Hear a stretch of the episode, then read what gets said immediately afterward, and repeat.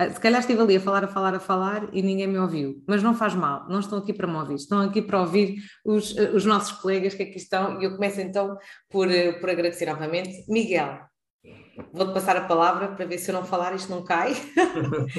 Miguel, então que ideia foi esta de nos trazer este livro, um, o porquê também deste título de cruzar olhares entre a formação e o chão de escola? Então, boa noite a todos. Antes de mais dizer que é um, que é um prazer muito grande estar aqui convosco, com a Vanessa, com o Nuno, com a Renata, com a Ofélia. É, é um prazer muito grande estar um, reunido de gente tão boa, de grandes educadores, mais uma vez. Um, e, e, dizer também que, que este é, é, um livro que é organizado por, com duas colegas, uh, antes que me esqueça, um, referir a Marina Rodrigues e a Sandrina Milhano, que me ajudaram nesta, nesta tarefa, não vou dizer árdua, porque, embora tenha gostado bastante, uh, deu, um, deu um enorme prazer e, portanto, agradecer-lhes a elas também este caminho uh, acompanhado. Um, o livro, o livro uh, resulta de, daquilo que a pandemia tem de bom. Portanto, a pandemia pode ter muitas coisas más, mas há algumas coisas que realmente uh, acabaram por, por ser boas. E o exemplo disso é um, o grupo de amigos que eu tenho aqui à minha frente no meu ecrã, por exemplo. Não conheço ninguém fisicamente, nenhum de vocês fisicamente, e provavelmente se não tivesse sido a pandemia, um, se calhar não nos, conheceria, não nos conheceríamos agora. E, hum, e portanto tem desta, a pandemia teve destas coisas.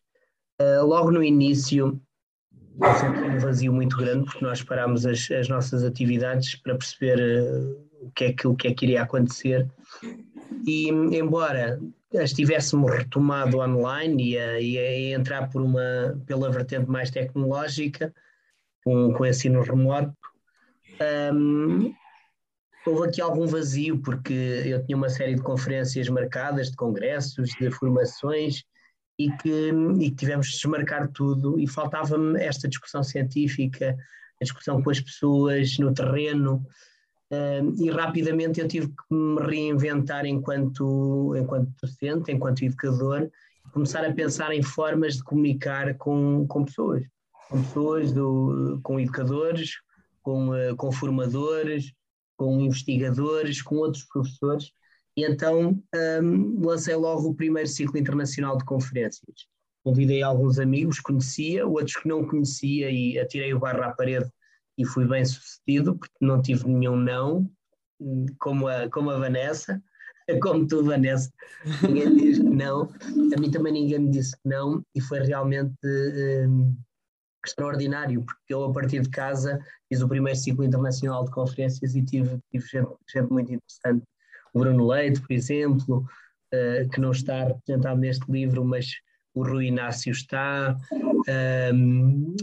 a Beatriz Gomes, que é, que é minha ex-aluna também, o José Pacheco, que, embora no Brasil também acedeu uma das, uh, ao meu convite e, e esteve presente numa das conferências.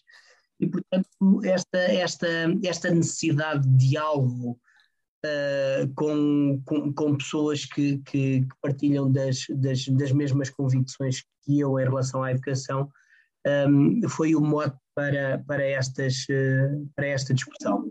Depois, num, num, segundo, num segundo momento, e já mais pensado, então surge o segundo, o segundo hum, ciclo internacional de conferências, portanto com outra complexidade, com mais, com mais conferen com menos conferências, mas com mais oradores, com temas uh, que eu, eu identifiquei à partida e que tentei problematizar de alguma forma e, e, e convidei pessoas cirurgicamente. Um, é, é, interessante porque nem todas as conferências tiveram a mesma origem, ou o mesmo tipo de origem. Houve conferências que resultaram uh, de discussões que se fizeram na internet, por exemplo, no, no, no Facebook, em alguns grupos, e uh, o exemplo da, da Ofélia é, é, muito interessante, não é? Porque nasceu de uma discussão e de pensamento divergente em relação a uma mandala, não é? Uh, entre a, a Ofélia e a Rita Rovisco, e portanto eu lancei logo o desafio e disse que a partir dali podia nascer uma discussão muito interessante e benéfica para todos os educadores, e assim foi. Juntei elas as duas, o professor Carlos Neto e a Aida Figueiredo, eh, duas pessoas extraordinárias, dois investigadores e, e professores extraordinários, e portanto deu uma conferência maravilhosa. A Renata era alguém que eu, que eu acompanhava há algum tempo, mais pelo projeto Zero, através de, de, de, partilhas que eu fui que eu fui escutando ou que fui lendo. E senti logo uma empatia muito grande logo das primeiras vezes que a, que a escutei. E, e, tive a certeza que, que era uma das pessoas que eu podia ter no ciclo de conferências. E depois o Nuno, que é um educador que eu, embora não conheça um, pessoalmente, já era alguém que eu acompanhava, acompanhava as, as publicações dele uh, no Facebook, aquelas partilhas cheias de evidências, cheias de, de valores, cheias de, de, sei lá, de. De reflexão? Reflexão e de amor, acima de tudo, pela educação de infância, pelas crianças. E era alguém que eu já tinha a ambição de, de conhecer há muito tempo e de fazer algumas reflexões com ele, e portanto surgiu no momento certo. Portanto, este, este livro, eu nunca poderei dissociar este livro, esta publicação dos ciclos de conferência, porque foi dessa necessidade de, de diálogo, de cruzar diálogos que, nasceu, que nasceu o livro, uh, e portanto ele está associado a, esta, a este ciclo de conferências, embora não de uma forma muito marcada, porque temos, temos uh, autores ou oradores das, dos dois ciclos, Uh, mas pronto, nasceu dessa, dessa necessidade de conversar sobre, sobre, Miguel, sobre a educação da infância. Tu, tu pensaste nisto, eh, de que, uh, ao, ao dizeres cruzar olhares entre a formação e a de escola, para quem chegou entretanto, nós estamos a falar deste livro, quando diz cruzar olhares entre a formação e a chão de escola, é mesmo, havia esta intenção de colmatar esta ideia de que a teoria é muito bonita, mas nem, nem sempre é fácil na prática? Querias desmistificar um, isto? Não, uh, talvez não seja bem por aí. Embora sim, sim, uh, é, é, pôr um pouco em confronto a teoria e a prática. Mas eu, do, no primeiro ciclo de, de, conferências, tive educadores, tive investigadores, pessoas do ensino superior, formadores. E a reflexão, uma das grandes reflexões que surgiu no final desse ciclo de conferências, é que realmente nós temos aqui três dimensões que quase que não comunicam entre si a formação inicial, uhum. a formação contínua e o terreno. E, portanto, são, são, eh, são, é, é, é preciso que eles comuniquem mais para que as coisas funcionem. E eu dou-vos um exemplo muito, muito, muito concreto, muito objetivo. Eu ando aqui há 20, 20 e poucos anos em congressos e conferências presenciais. Uh, pelo país inteiro, pelo mundo, e realmente nesses congressos eu encontro ou professores do ensino superior ou investigadores, ou I. E, portanto, os educadores de infância não estão nesses congressos. As pessoas, os formadores da formação contínua não estão na maior parte desses congressos. A maior parte desses congressos, a inscrição custa 200, 300, 400 euros. São muito poucos os educadores de infância portugueses que têm possibilidades de fazer um congresso por ano, por exemplo. Então eu cheguei ao cúmulo, e acredito que muitos do, dos que aqui estão, de estar em congressos eh, enormes, com, com uma projeção internacional muito grande, e em salas a comunicar para pessoas que também vão comunicar apenas. E eu reflito e penso quando é que essas teorias, quando é que os resultados dessa investigação, quando é que essas partilhas tão extraordinárias chegam ao terreno? Nunca. Depois nós queremos aceder aos livros datas e os livros datas são só para quem participou, aos investigadores, aos professores do ensino superior.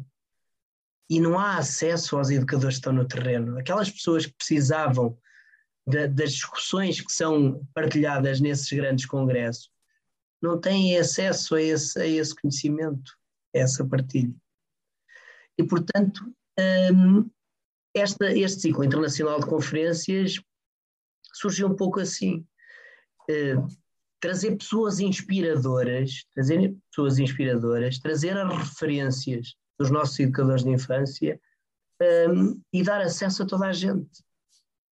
Portanto, nós tivemos educadores, eu, eu, tenho educadores, eu fui felicitado por educadores que me disseram, Miguel, eu agora tive a oportunidade de contactar diretamente e fazer perguntas ao José Pacheco. Pode fazer perguntas ao João Formosinho ou à Júlia Formosinho. 20 ou 30 anos de carreira nunca tive acesso a eles. Não é? Ou ao Paulo Foque, ou à Renata, ou à Ofélia, ou ao Nuno. Uh, Tu estás a falar mesmo daquilo que falas aqui na introdução do livro, da criação de, de diálogos, não é? De espaços de diálogo entre os três intervenientes, os, os, professores da formação inicial, os formadores da formação contínua e quem está no chão de escola, não é? Tu falas, Exatamente. vocês, tu e as, os, as outras duas organizadoras falam disto na, na introdução, não é? Sim, sim, o chão de escola vem, é uma, uma expressão mais usada do outro lado do Atlântico, mas é nesta, neste diálogo transatlântico que, que nasceu este, este, este, este título, porque é, é um chão de escola que não é muitas vezes tido em conta nestes diálogos, não é? que não é escutado, não é intencionalizado, e é preciso cruzar estes olhares, não é? estes olhares diversos, uh, estas perspectivas uh, tão ricas dos, destas três dimensões que são fundamentais. E, portanto, é este confronto entre estas três dimensões, uh, pô-las a comunicar para podermos trazer eh, outra riqueza para os, para os, para os educadores de infância. E o livro, no fundo, é o, é o compilar destes, destes diálogos que se foram fazendo e, e penso que é um, é um bom resultado. Uh, não, há aqui, não há aqui filtros, portanto, toda a gente teve voz, independentemente de se são investigadores, são educadores, são professores, se estão no chão de escola, se estão na universidade, todos tiveram voz e todos tiveram a oportunidade de deixar marcadas as, as suas ideias nesta publicação. Daí eu achar que tem uma riqueza tremenda. Há aqui uma diversidade muito grande, até em estilos uh, de escrita. Percebe-se que uns textos são, têm uma escrita mais científica, outros são uma, uma escrita mais relacionada com, a, com as vivências, com as experiências de terreno. Sim, há aqui fotografias de prática, não é? Há aqui, há aqui textos que, que, incluem fotografias de prática. O Rui Inácio, no artigo dele, tem diálogos inteiros de, de, de, de coisas que ele viveu com as crianças, portanto, consegue-se beber muito aqui. Eu ainda não, o livro só chegou ontem, estávamos a contar há bocadinho, portanto, eu não, ainda não consegui devorá-lo todo propriamente, mas aquilo que já me consegui dedicar, acho que qualquer, todos os colegas deveriam, deveriam uh, comprar este livro. Oh, oh Miguel, só mais uma questão para ti antes de eu passar aqui para os colegas. Um, o primeiro capítulo é sobre a intencionalidade educativa e a gestão do currículo na educação da infância. E logo o primeiro artigo um, é da autoria das autoras das OCEP, a doutora Isabel Lopes da Silva, de Helena Marques, a Lourdes Mata e a doutora Manuela Rosa, e eu pergunto-te se, é, é, se foi intencional teres logo o primeiro, da forma como está organizado o primeiro artigo, ser logo sobre as, as OCEP e a clarificação da implementação das OCEP. E a minha pergunta para ti é um bocadinho de vocês, enquanto organizador, organizadores deste, deste livro, sentiram a necessidade de colocar logo isto no início, porque isto precisa muito de ser uh, valorizado, porque ainda há muitas dificuldades na interpretação e implementação das OCEP no terreno? Foi, foi intencional.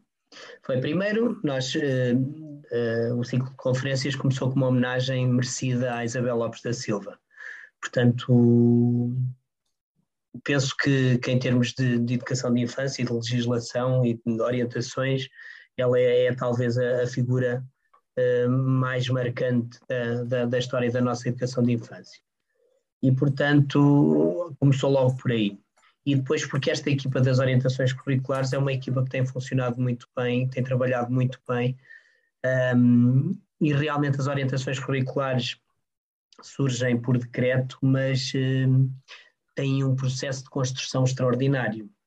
Portanto, é uma co-construção da comunidade da educação de infância e, e, e, realmente há que dar mérito a estas autoras pela metodologia que, que utilizaram na construção deste, deste documento curricular. Depois, o modo de implementar as orientações curriculares, ou o modo como elas são implementadas, levanta algumas dúvidas. Eu, eu penso que nem toda a gente ainda percebeu muito bem as orientações curriculares, e se nós formos a ver os projetos curriculares e, eh, os projetos curriculares de grupos, até os projetos educativos, muitos documentos dos agrupamentos e de algumas instituições são, que estão disponíveis eh, recorrem muito às orientações curriculares para falar sobre questões relacionadas com áreas de conteúdo. E toda a riqueza, toda a rica, riqueza está antes. Portanto, nem, eh, é, é preciso falar sobre eh, princípios e fundamentos da infância, a pedagogia da infância. E esses estão cá atrás, na intencionalidade educativa, na organização do ambiente educativo.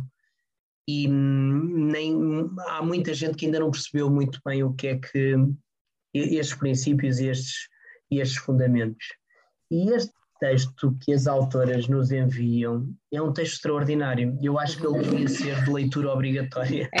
Eu não devia dizer isto, mas, mas sinto, sinto Porquê? Porque é um texto que clarifica, clarifica muitas coisas. Para já, um, faz a diferença, faz a distinção entre aquilo que eram as orientações curriculares de 97 e aquilo que são as orientações curriculares de 2016. Diz-nos de uma forma muito simples e muito clara o que é que as, as novas orientações curriculares trazem de novo.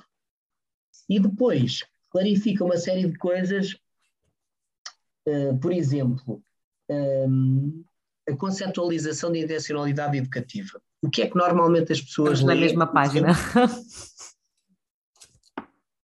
O que é que as pessoas leem e depois o que é que entendem, que entendimento é que fazem? O que é que não significa intencionalidade educativa, por exemplo? Desenvolver a ação com base em temas pré-concebidos. Nós entramos em creches e jardins de infância olhamos para projetos curriculares que estão disponíveis na internet e o que é que nós vimos? Temas pré-concebidos, a maior parte deles. Atenção que eu estou a generalizar, nós temos muito bons trabalhos, temos, grandes educadores, mas uh, este, este texto vem ajudar a clarificar e a aprofundar a reflexão sobre, sobre estas questões. Uh, e depois tem, tem estes quadros uh, que nos ajudam, dão-nos, são, é, são, é quase como fazem-nos um desenho. O que é que significa e o que é que não significa. Por exemplo, a concepção de criança, que concepção de criança é que nós temos? Eu, eu acho que nós corremos um risco de usar abusivamente, abusivamente determinadas características em relação à, à, àquilo que entendemos como sendo como, como é a criança, mas depois na prática nem sempre vimos a criança uh, criativa, com, com emoção, potente, autora, atora, agente. E, portanto, uh, este texto traz-nos isso tudo. Traz-nos isso tudo de uma forma simples, de uma forma hum, transparente. Muito explicativa. Eu acho que o artigo, eu acho que o artigo está muito hum, assim, numa linguagem muito informal, olhem, as OCEP eh, é para serem interpretadas assim, olhem, entendam-nas assim, é como, é como, é como quem as escreveu, eh, que já as escreveu de forma simples, eu acho que as OCEP uhum. são, estão escritas numa linguagem muito, muito simples, mas, mas ainda muito mais adaptada a quem está no, no terreno e não as conseguiu perceber, não é? Ou que tem, hum. lá está, são as ambiguidades, não é? Das próprias OCEPs que estão, que estão aqui uh, clarificadas. Ainda bem que pegaste no tema da, da concepção de criança, porque eu passo já ali para a Renata, que, que, no seu artigo fala muito bem sobre, sobre isso, sobre a concepção de criança um, e o artigo da, da, da, que a Renata escreveu. Renata, queres, queres falar um bocadinho do artigo que tu escreveste ainda também neste capítulo, no capítulo, não, no outro, já foi no outro capítulo. No outro. Já estou já tô no terceiro. Na verdade, o capítulo que leva mesmo essa ideia né, de, de tornar visível né, o pensamento da criança. Isso. Eu também, eu acabei de receber o meu, também estou aqui toda ansiosa para começar a ler. E olha, desculpa interromper, há bocado uma colega estava a perguntar que livro era e eu já coloquei lá o link direto da, do site da APA onde as pessoas podem saber um pouco mais sobre o livro e adquirir quem quiser, está bem? Diz, Renata, desculpa. Não, imagina. Bom, primeiro também quero agradecer pelo convite, pela oportunidade de estar aqui e agradecer também o Miguel, né, pela oportunidade de fazer parte, né, desse, desse ciclo, dessa conferência aqui que aproxima essas distâncias que são é, geográficas, né, mas que ao mesmo tempo nos aproxima em valores, no nosso compromisso, né, com, com as crianças e, e com a educação da infância, para a infância. E, bom, o artigo, na verdade, eu, eu acho que ele tenta representar essa defesa é, que eu faço, e não sozinha, certamente, é, de que a gente precisa reconhecer que as crianças pensam. Né? Quando a gente fala de revelar a aprendizagem, é porque se tem absolutamente certeza de que ela está lá. O pensamento, a aprendizagem, a, a, a, competência, as teorias. E muitas vezes a gente fala disso, né? Porque, inclusive, é o que é, a gente vem declarando há algum tempo. Mas na ação, nesse chão aí que o Miguel vem dizendo, a gente ainda faz pela criança, a gente ainda diz por ela, né? a gente ainda interpreta, Falamos um pouquinho disso, eu acho, semana passada, né? Quando falamos dessas uhum. experiências no chão da escola. Então, ah, acho que o principal intuito, assim, desse artigo, dessa discussão, é chamar a consciência, né? A nossa reflexão sobre o pensamento, sobre a aprendizagem, uma concepção de educação e de criança e de infância que realmente reconhece né, a sua competência. Quando o Miguel estava dizendo que dessa criança que é autora e ator, atora, né, enfim, atriz, é, vai dizendo tanto do lugar da autoria quanto do lugar do protagonismo, né? Uhum. Então, quando fala da, da criança competente, se ela é competente, ela cria, ela inventa, ela interage, ela ressignifica, né? Portanto, ela vai desenvolvendo essa autoria na sua experiência de, de fazer, de testar possibilidades, de se perguntar sobre esse mundo que está aqui é, antes dela chegar e que ela chega e ao, ao chegar traz essa novidade né, no mundo que nos nos convoca a pensar de novo, né? Quando a gente para um instante para ver como a criança vai interagindo, né, com o mundo da forma como ele vai se apresentando para ela, é, a gente reaprende esses sentidos do mundo, né? Então, essa possibilidade de falar sobre o pensamento, sobre a aprendizagem, como ele se manifesta desde que as crianças são bem pequenas, é, é o que a gente não pode perder de vista, né? Então, esse, esse artigo, ele tenta trazer esse diálogo entre a concepção, entre a teoria, entre essa defesa e o que de fato pode acontecer se estivermos atentas ao que as crianças e atentos ao que as crianças estão investigando, reinventando, ressignificando nesse diálogo com o mundo. Mas tu depois, no, teu artigo, uh, e isto leva-me à pergunta uh, seguinte sempre, que já tínhamos falado um bocadinho sobre isto a semana passada, mas nem todas as pessoas aqui estiveram a semana passada, e, eu só tenho pena não ter lido o teu artigo antes da semana passada, senão eu tinha-te feito todo, não mais perguntas. Um, mas tu, tu falas muito, porque é assim, essa parte, ok, já, já, já, estamos a falar sobre a concepção de criança e a criança ativa, não é? E protagonista também uh, do seu processo de aprendizagem.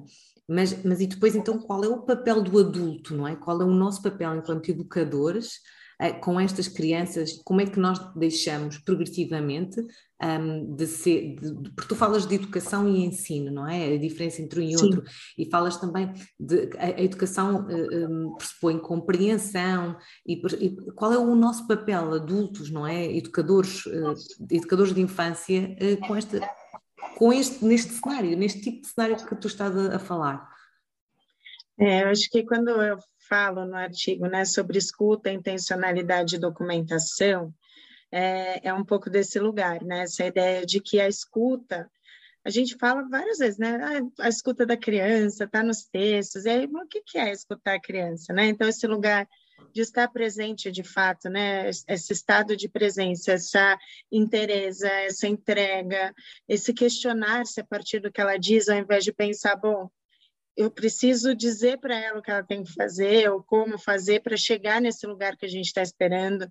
E só é possível ter essa escuta estando presente, de fato reconhecendo que é importante cada ato, cada gesto, cada palavra que a criança está trazendo, é, né, cada forma de expressar essa representação, mas também com a clareza dessa nossa intencionalidade, né, nessa escuta, que eu estou me, me pondo a escutar em diálogo com o quê? Que perguntas eu estou me fazendo sobre o que essa criança está pensando, o que, que ela está procurando, que, né, que pesquisa é essa que ela vem fazendo quando ela encontra um buraquinho, por exemplo, na árvore, e ela vai ali com o dedinho e tenta colocar, depois ela leva um objeto e coloca ali dentro.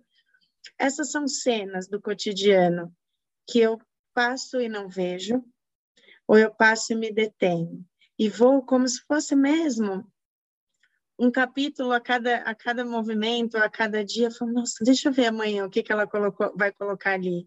E se eu colocar determinado, se eu colocar uma folha na frente da árvore, será que ela vai continuar procurando o buraquinho?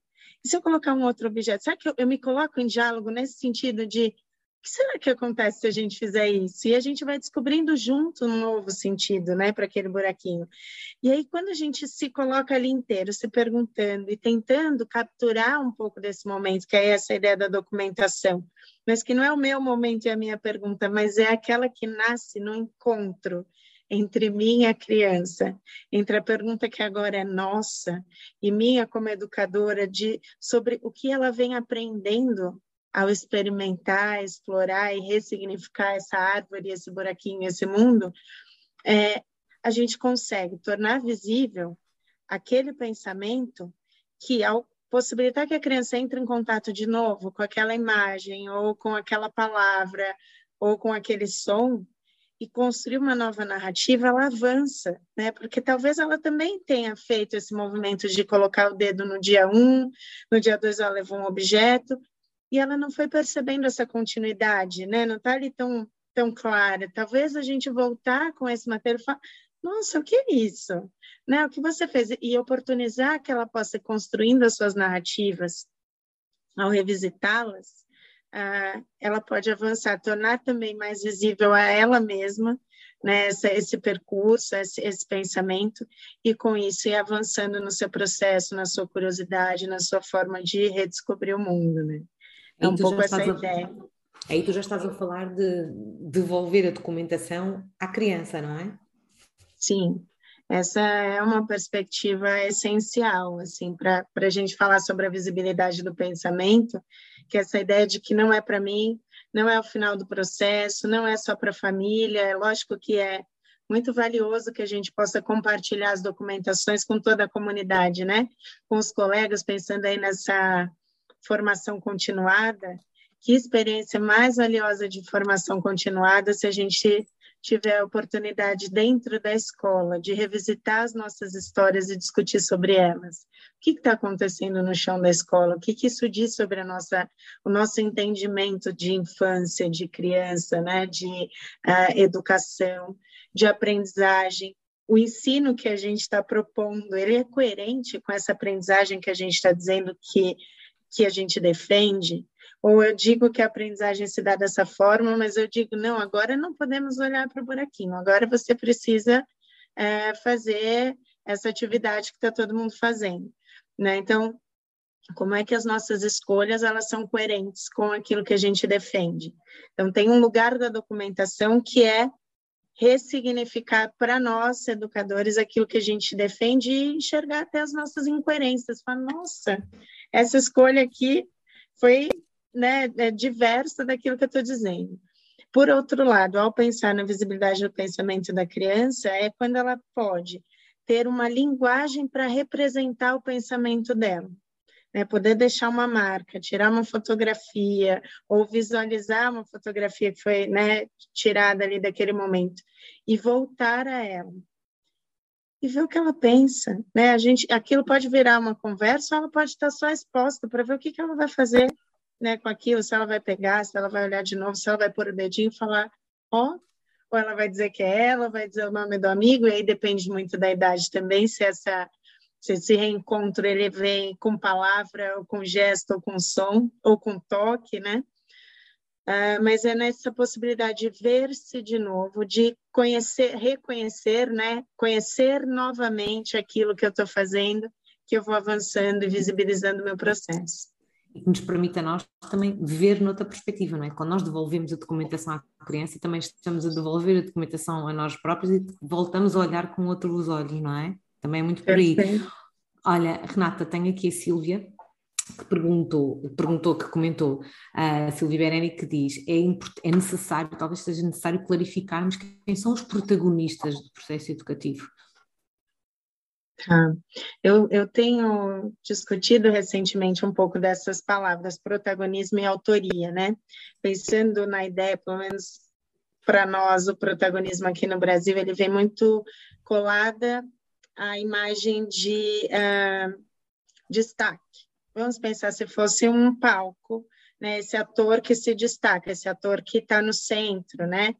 Uh, mas em alguma medida, esse protagonista, ele não necessariamente é o autor, ele não necessariamente reinventa a cena. Então, eu, eu acredito que tem sido interessante a gente pensar na junção dessas duas coisas do protagonismo da criança, no sentido de que ela está ali é, em destaque, mas junto com outras, né, num coletivo, nessa experiência de aprender junto, e que a nós é importantíssimo nos deter a essa escuta, né, de que, daquele que está no centro, mas também é importante que ela tenha essa possibilidade de autoria, que é o que a documentação também vai possibilitando, quando ela deixa a marca dela, quando ela pensa de novo e, e muda aquilo que ela fez, ela vai sendo tanto protagonista quanto autora no seu percurso, né? Porque ela vai reinventando, ressignificando. Eu não sei se eu respondi sua pergunta, não, não, não eu consigo acredito, ver o eu chat. Eu acredito que sim, e entretanto sim? tenho aqui outra pergunta que te lanço a ti, mas também, mas também posso lançar à Ofélia, principalmente porque esta já foi uma conversa que tive com a Ofélia anteriormente e, e sei que ela vai, tem uma resposta muito rica a esta questão, que é a Anabela Mota diz que penso muitas vezes que, permitimos, que quando permitimos o espaço e o lugar às crianças para evidenciarem as suas evidências, experiências, pensamentos e até conhecimentos, nos sentimos um bocadinho, um pouco perdidos, pois temos em nós tão entranhada a postura de orientação. Esse é um dos maiores desafios, é perceber qual é o nosso lugar, respeitando o lugar de cada criança. Renata, a questão é para ti, mas depois também gostava de, de escutar a, a Ofélia com esta, com esta questão, está bem? Quer começar, Ofélia? E aí... Não, força, Renata. Não, eu acho que esse é um grande desafio mesmo, e eu quero muito te escutar falando sobre isso, Ofélia, mas também fico pensando na marca da nossa aprendizagem na formação inicial e no, no nosso ensino básico, né?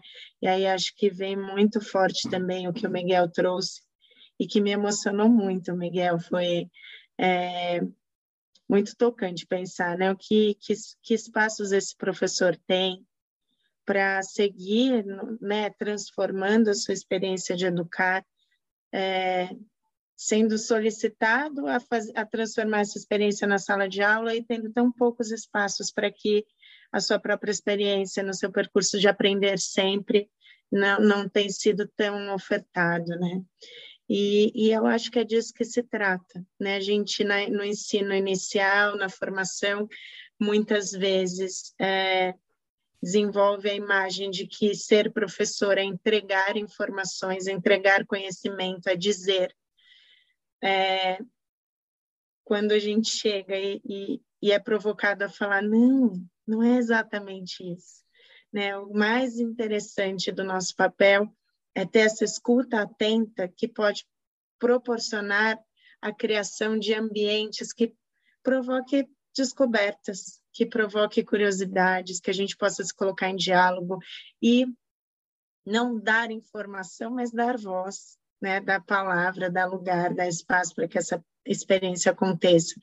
E eu acredito que esse desafio a gente só vai superar na ação, porque na formação ele já a gente né, foi perdendo um pouco. Então, experimentar, trocar com os pares, buscar novas possibilidades nesses encontros, né, que a gente tem a oportunidade de repensar, de refletir, mas voltar para esse terreno da escola e pensar em como a gente pode fazer isso que a gente acredita. E dar um passo de cada vez, porque não vai dar para a gente mudar tudo de um dia só, né? Mas cada passo que a gente consegue dar é um passo mais perto daquilo que a gente acredita. Mas não é fácil mesmo, eu pelo menos não acho que é. Pronto, então, uh, boa noite, muito obrigada por estar aqui uh, convosco, foi um prazer, é um prazer, tem sido um prazer uh, esta dimensão da pandemia, como diz o Miguel, também não conheço ninguém uh, pessoalmente, acho fantástico uh, poder encontrar almas gêmeas, às vezes dá vontade de desistir, isto não é fácil, Renata, nada. Às vezes dá mesmo muita vontade de desistir, uh, mas é impossível desistir. É impossível desistir porque está na nossa essência essa, essa vontade de fazer pela infância e fazer pela educação.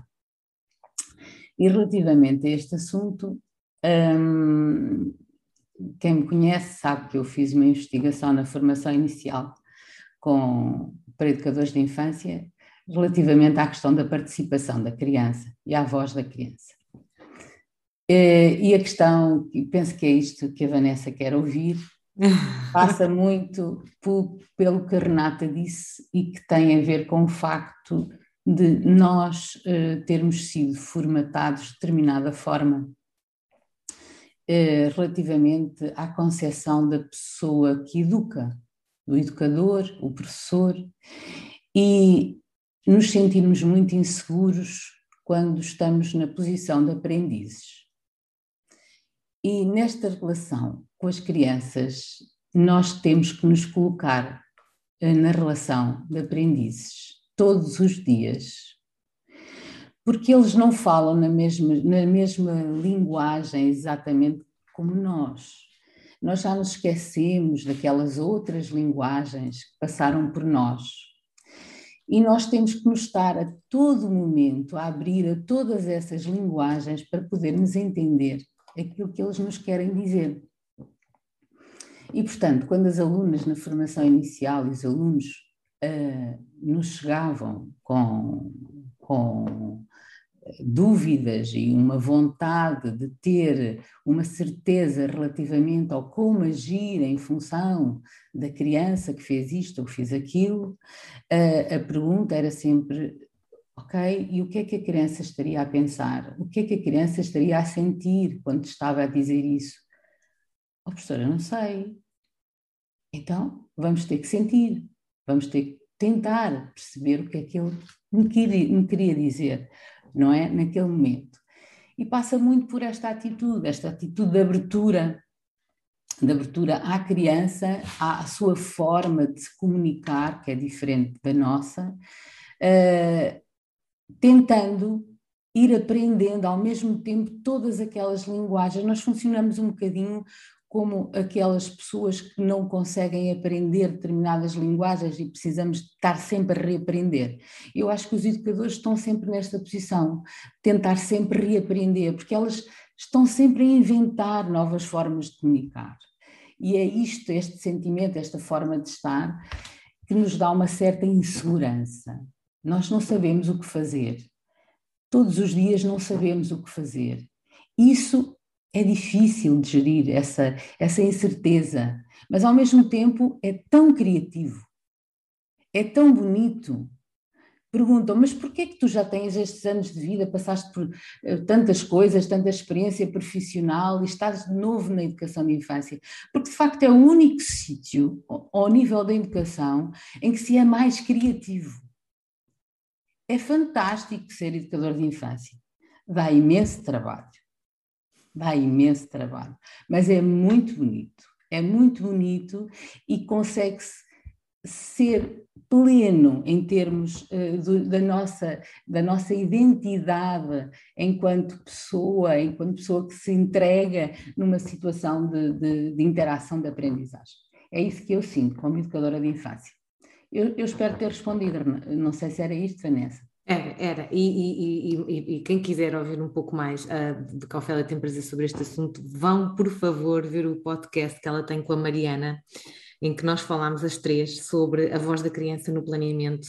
A Ofélia fala disto de uma forma mesmo muito, muito, muito clara. Vão lá, a Ofélia e a Mariana, mas depois elas entram as duas ali em, em debate mesmo muito bom, porque ficamos, aprendemos imenso de forma prática, clara, sobre isto que a Anabela nos acabou de questionar, que é o, ficamos um pouco inseguros e depois qual é que é o nosso papel e qual é que é o papel da criança, e a Ofélia fala muito da, da, da, da nossa co-construção do processo, não é? Entre, entre todos os, os agentes na sala.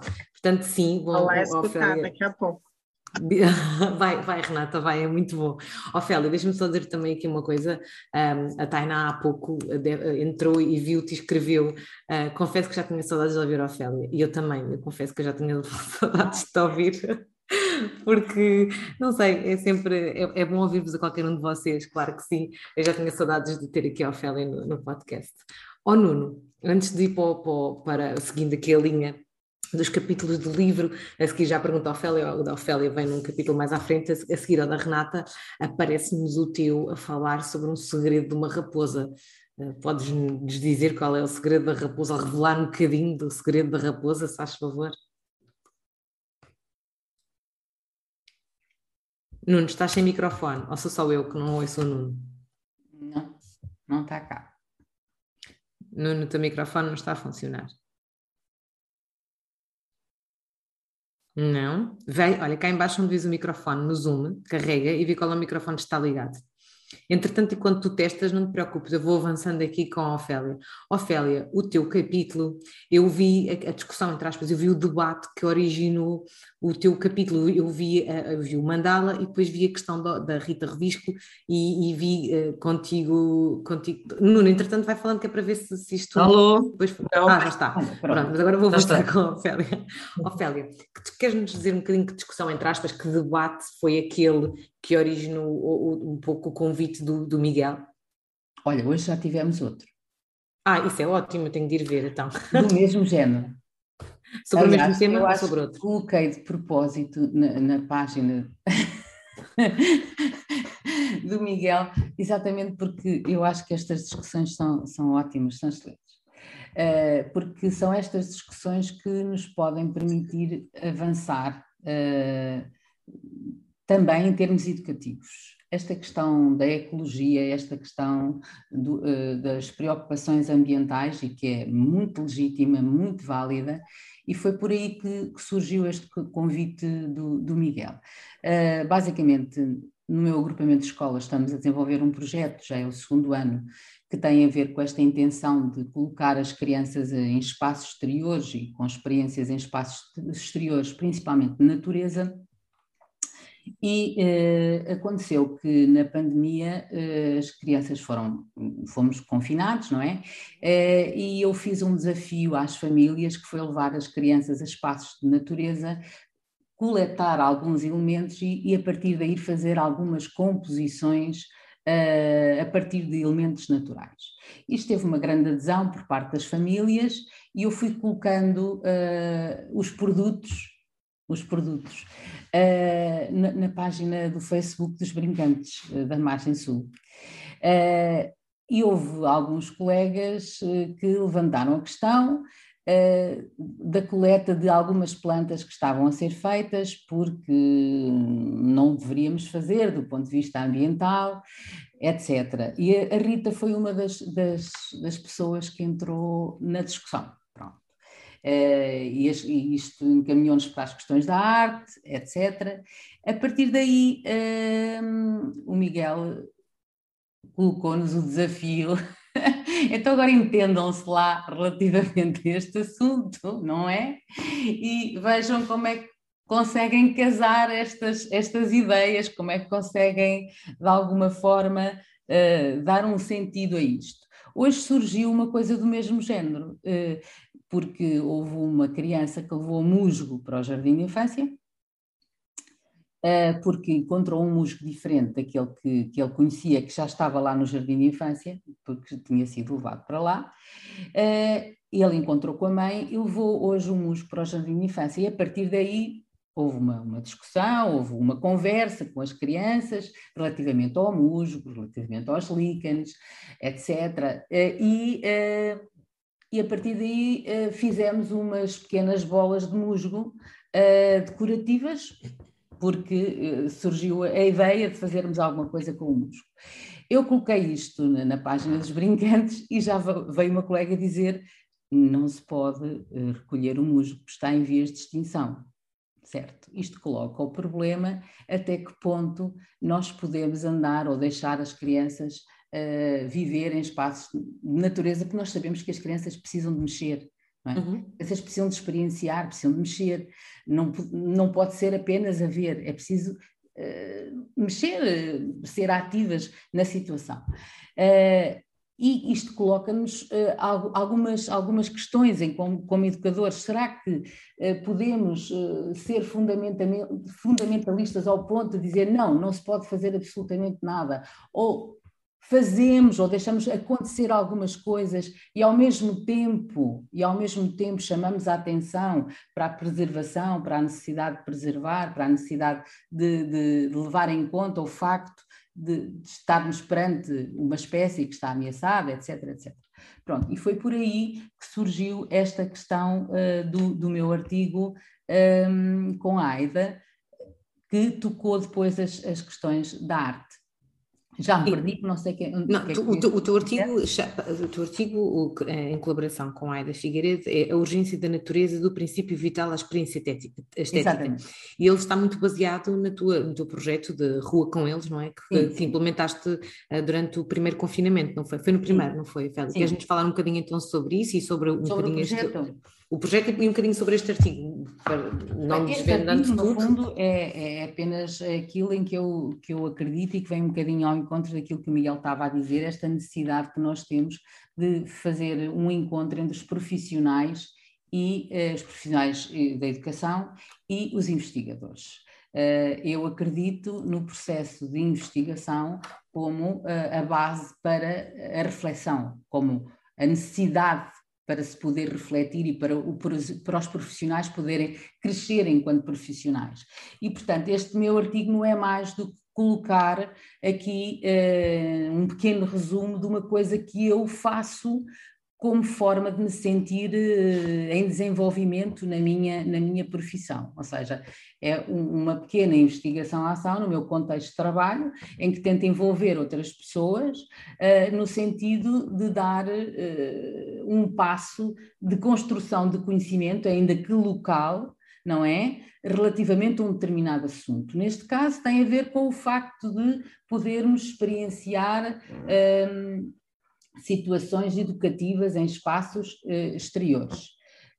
Mais do, porque esta questão dos espaços exteriores, como dizia a Aida no outro dia, uh, está-se a tornar uma moda, não é? Isto, é, isto está a proliferar como os cogumelos. Então temos, temos enfermeiros, temos, temos arquitetos, temos uh, todo, todo, toda a espécie de profissionais a criar, a criar pequenos projetos locais sobre as questões do, do exterior e colocar as crianças em situações uh, lúdicas de exterior. Bom, não era isto que nós pretendíamos, o que nós pretendíamos era mostrar como é que se desenvolve curricularmente o trabalho de um educador de infância, neste ano também de professores do primeiro ciclo, usando o espaço exterior, fazendo cá fora aquilo que não se consegue fazer lá dentro, mas que é essencial para as crianças.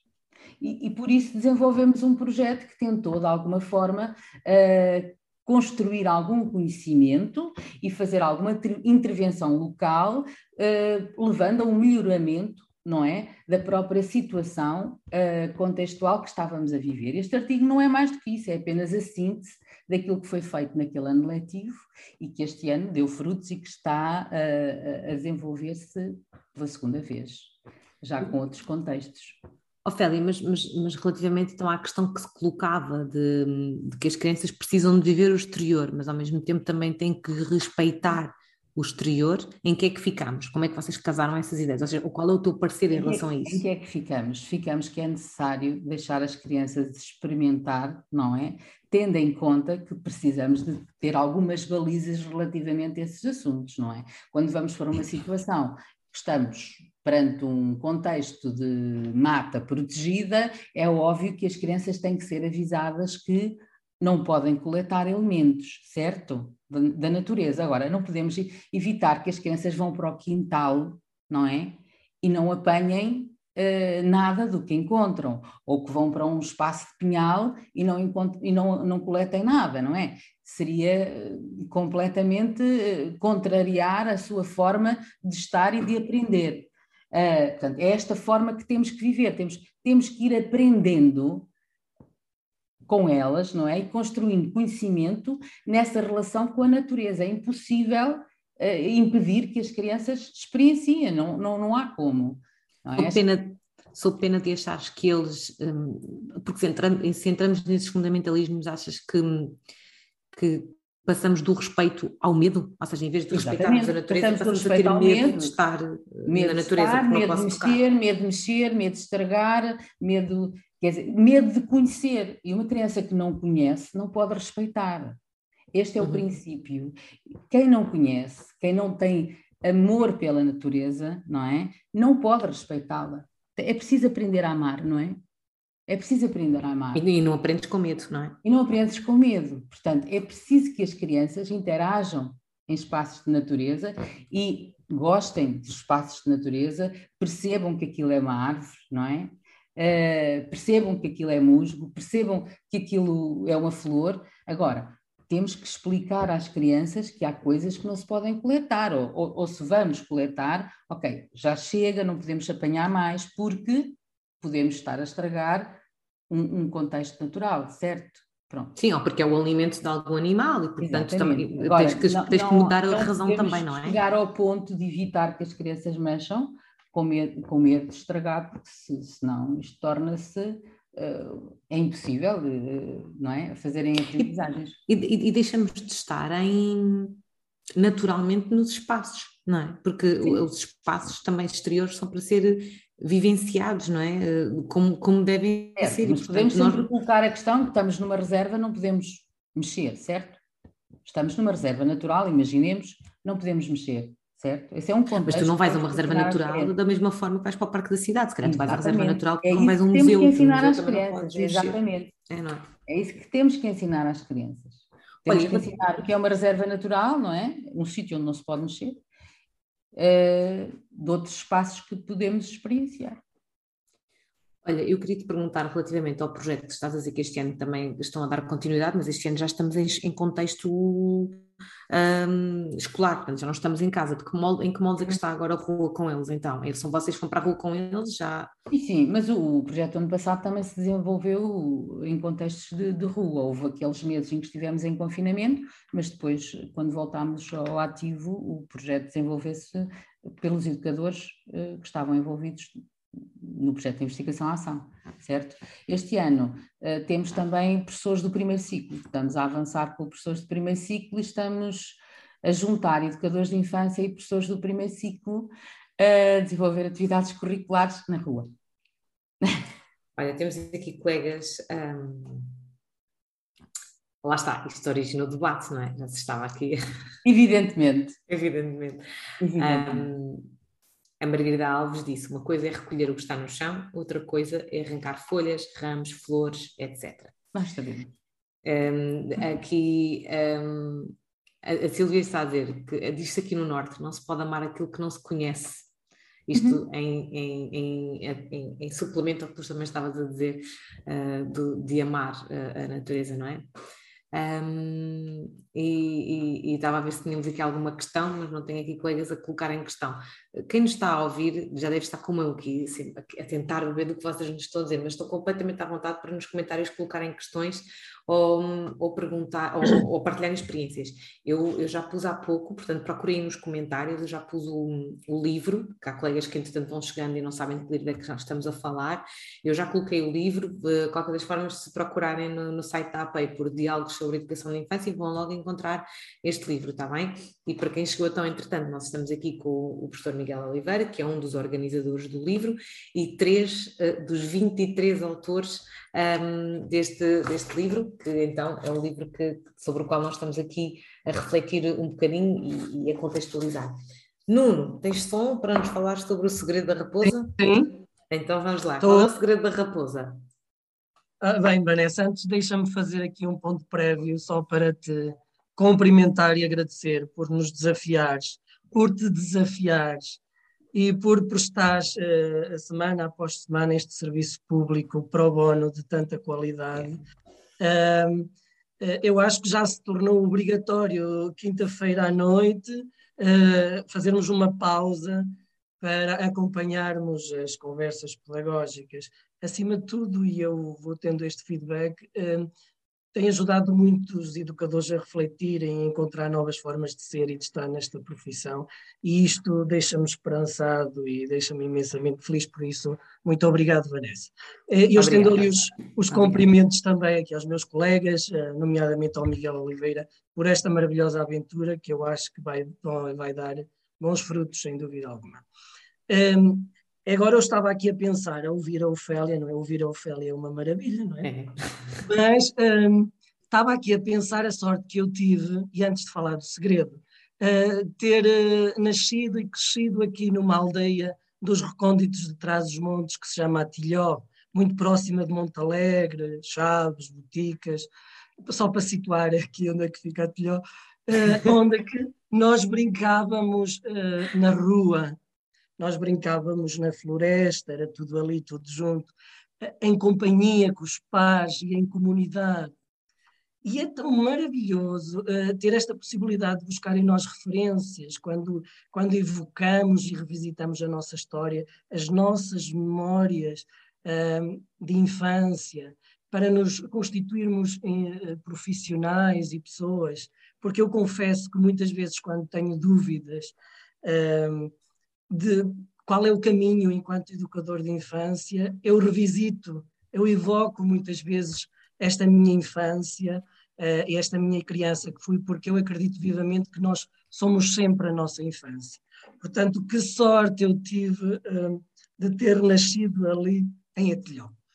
Uh, depois, um, o segredo. É, o, o, segredo da raposa, de facto, é aqui o título, Desocultar o Invisível, e o título surgiu curiosamente um dia antes do Miguel me endereçar o convite para participar na, nessa conferência. Surgiu com, numa reflexão com, com as minhas colegas educadoras, eh, quando falávamos na dificuldade, mas também da importância de tornar visível o pensamento dos bebés e das crianças eh, bem pequeninas, quando falávamos das múltiplas linguagens, da escuta ativa, da leitura de olhos nos olhos, das expressões faciais, dos silêncios, dos não ditos, porque o bebê, a criança pequena, as crianças, têm o direito de ser escutadas, não só na palavra, mas uh, no corpo, nos gestos, nas infinitas formas de expressarem os saberes. E eu termino a reflexão exatamente assim, Uh, lembrando o segredo da raposa de Saint-Exupéry no, no Príncipezinho, uh, o essencial é invisível aos olhos, só se vê bem com o coração, o essencial é invisível aos olhos, e o nosso grande desafio é desocultar este invisível, é tornar visível o pensamento das crianças, e portanto uma colega diz assim, uau, estudava aqui um título excelente para um, um artigo ou uma comunicação, e logo a seguir o Miguel um, faz-me este convite, que eu não aceitei logo, porque eu, eu sou daqueles que acho que tenho muito mais a aprender do que aquilo. Eu sei, eu sei. Mas também tenho para mim uma premissa que o conhecimento só é bom quando pode ser partilhado, portanto é este pensamento binário que habita em mim. Mas, uh, portanto, depois então eu ainda refleti, eu acho que com o Félia e com o Henrique, com o Miguel, este título, a ver se fazia algum sentido e avancei, avancei com o título. Portanto, e o que é que o, o, o, segredo, que para nós educadores não é segredo nenhum do que está ali, mas ao longo do artigo eu vou, eu vou desconstruindo, vou desvendando estes segredos, este segredo, este grande segredo da raposa, e inicio o, o artigo com, com a importância da observação, de ver, uhum. de escutar, de escutar no verdadeiro sentido observacional da palavra, de que o Peter Moss também nos fala, esta escuta sensível que nós educadores temos de aprimorar nós temos que perceber a gramática da linguagem das crianças através das múltiplas linguagens, estando lado a lado da criança, não no sentido igual, e quando eu digo aqui igual é da responsabilidade, mas aquele que é o companheiro mais experiente, aquele que está em parceria, aquele que está disponível, aquele que se põe em relação, que se abre ao mundo dos outros. Isto é um ato de amor. A escola tem que se pôr uh, em relação, tem que se abrir ao mundo da criança e muitas vezes uh, nós esquecemos isto. E quando eu penso na observação hum, das crianças, eu penso nestas múltiplas linguagens que ampliam a possibilidade do pensamento divergente, do pensamento plural, um princípio bastante regiano com o qual me identifico. O papel das linguagens expressivas na construção dos sujeitos. uh, o corpo, o movimento, a arte, o brincar, ou seja, uh, diferentes caminhos que esta criança, que é a autora dos processos, uh, se, possa, se possa expressar. depois apresento no, no artigo algumas, algumas formas de comunicação, nomeadamente as mini-histórias. Nós usamos aqui a mini-história enquanto relato visual e textual, portanto, pequenos fragmentos, pequenos recortes, que nos ajudam a olhar para a criança dentro de um cotidiano, dentro de um cotidiano potente, cotidiano que é vida, é vida em processo. Um, as mini-histórias, que é uma, uma forma alternativa do educador partilhar estas, estas aprendizagens e o cotidiano das crianças. Mini-história que acolhe a brevidade e a intensidade do pensamento das crianças e que Uh, resulta muitas vezes uh, da observação direta que o educador faz naquele momento, que registra, ou então dos nossos processos documentais, uh, no nosso encontro com os observáveis, que é uma expressão do, do Paulo Foque, e mais não é do que os registros, as fotografias, os vídeos, as narrativas discursivas que vão documentando todos esses processos. a Vanessa mostrou aí o a nossa primeira mini-história, que é a mini-história do Búzio. Uh, e essa mini-história uh, resultou da fala da Alicia, com três anos, a praia que está dentro do Búzio. Uh, a Alicia trouxe uns búzios da praia, umas conchas, e portanto tudo se desencadeou a partir daí. E para mim essa mini-história é talvez a, a, a grande metáfora daquilo que eu entendo por pedagogia da escuta a metáfora de, de, do que é a pedagogia da nossa escola, que, é, que simboliza esta voz da criança, a voz do adulto, que, que entra em relação, a voz da criança e a voz do adulto.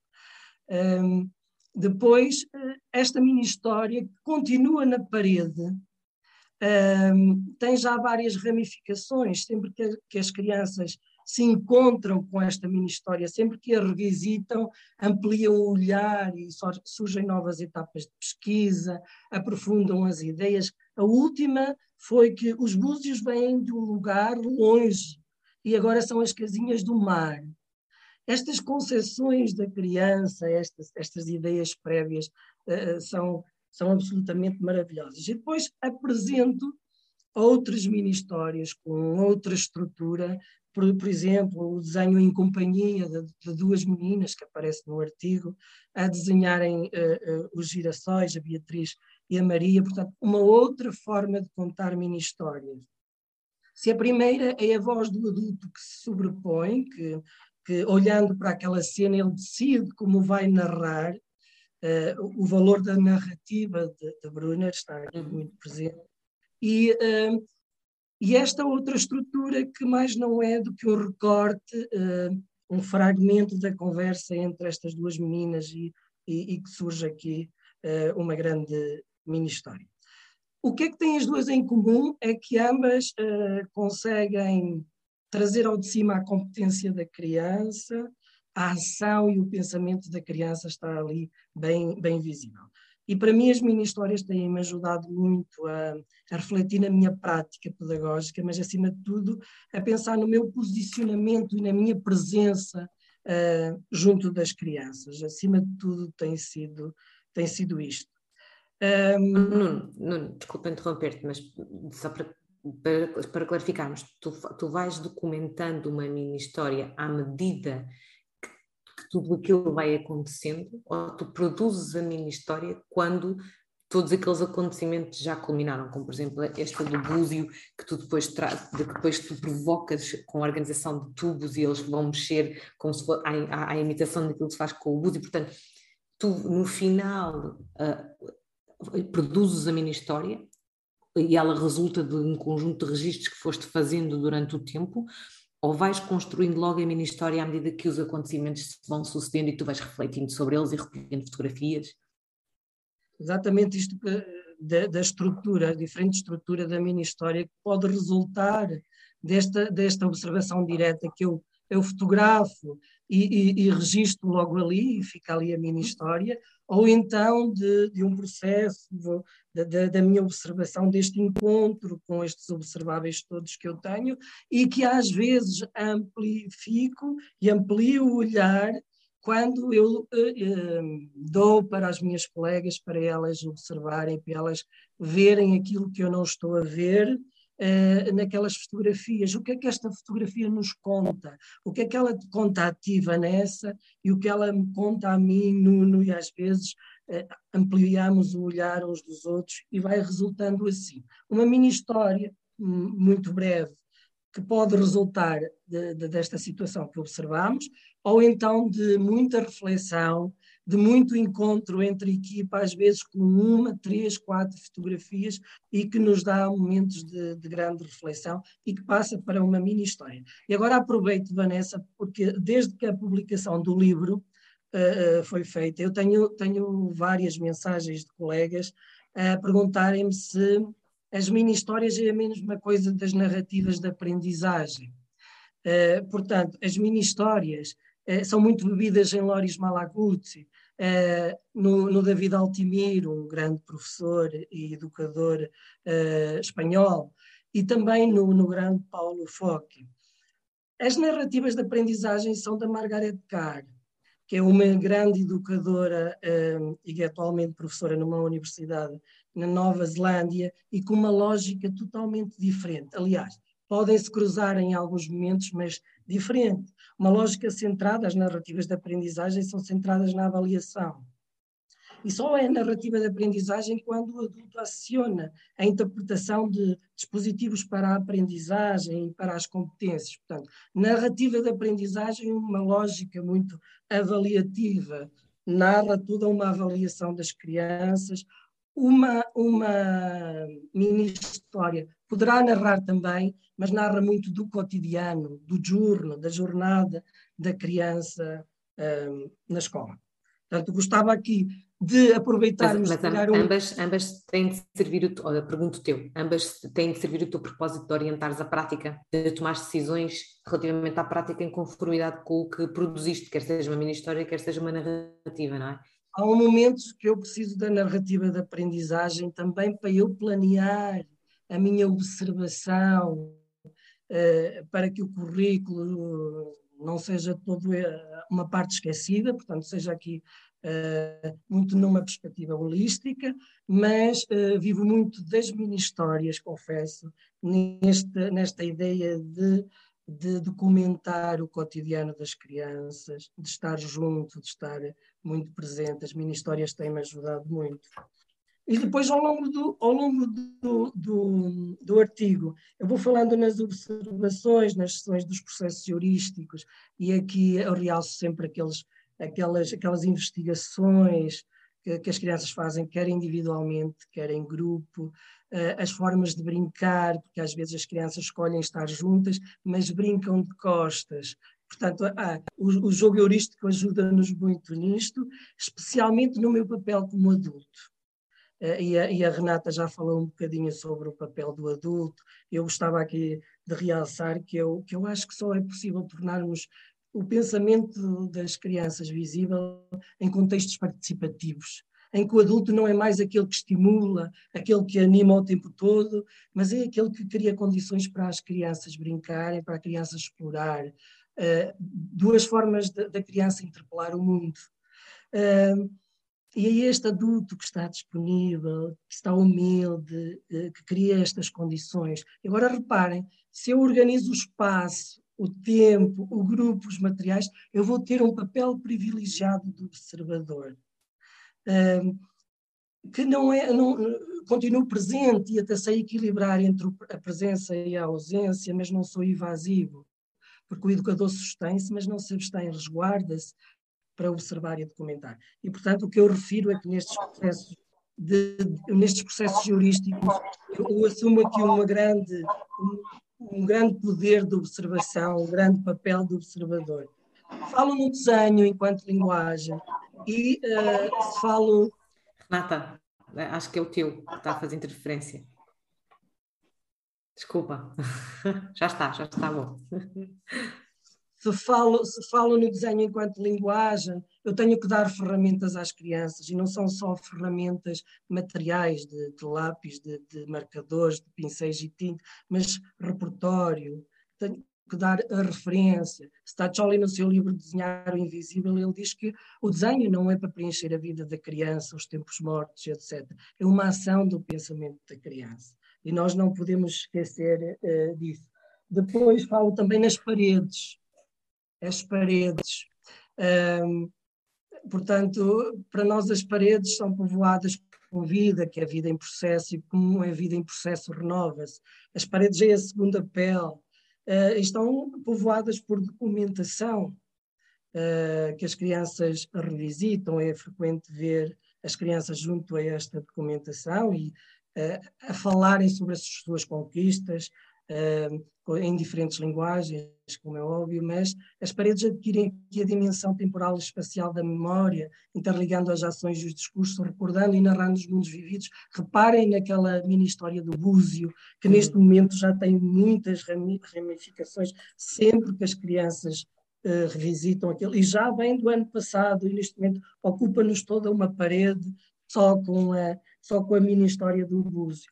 Falamos no portfólio, que nos vai mostrando a, todo este trajeto de, uh, da vida da criança, da vida em processo. E se calhar o maior segredo é, é deslocar tudo isto do ato de produzir uh, registros da documentação enquanto produto para aquele grande conceito de documentação pedagógica, que é olhar para o passado para construir o presente e projetar o futuro. Porque eu acredito que é nesta tripla temporalidade uh, que, que, se estrutura a relação do educador com os observáveis para construirmos uh, práticas e narrá-las. Portanto, documentar os processos, criar memórias pedagógicas uh, e reflexivas é sem dúvida o caminho.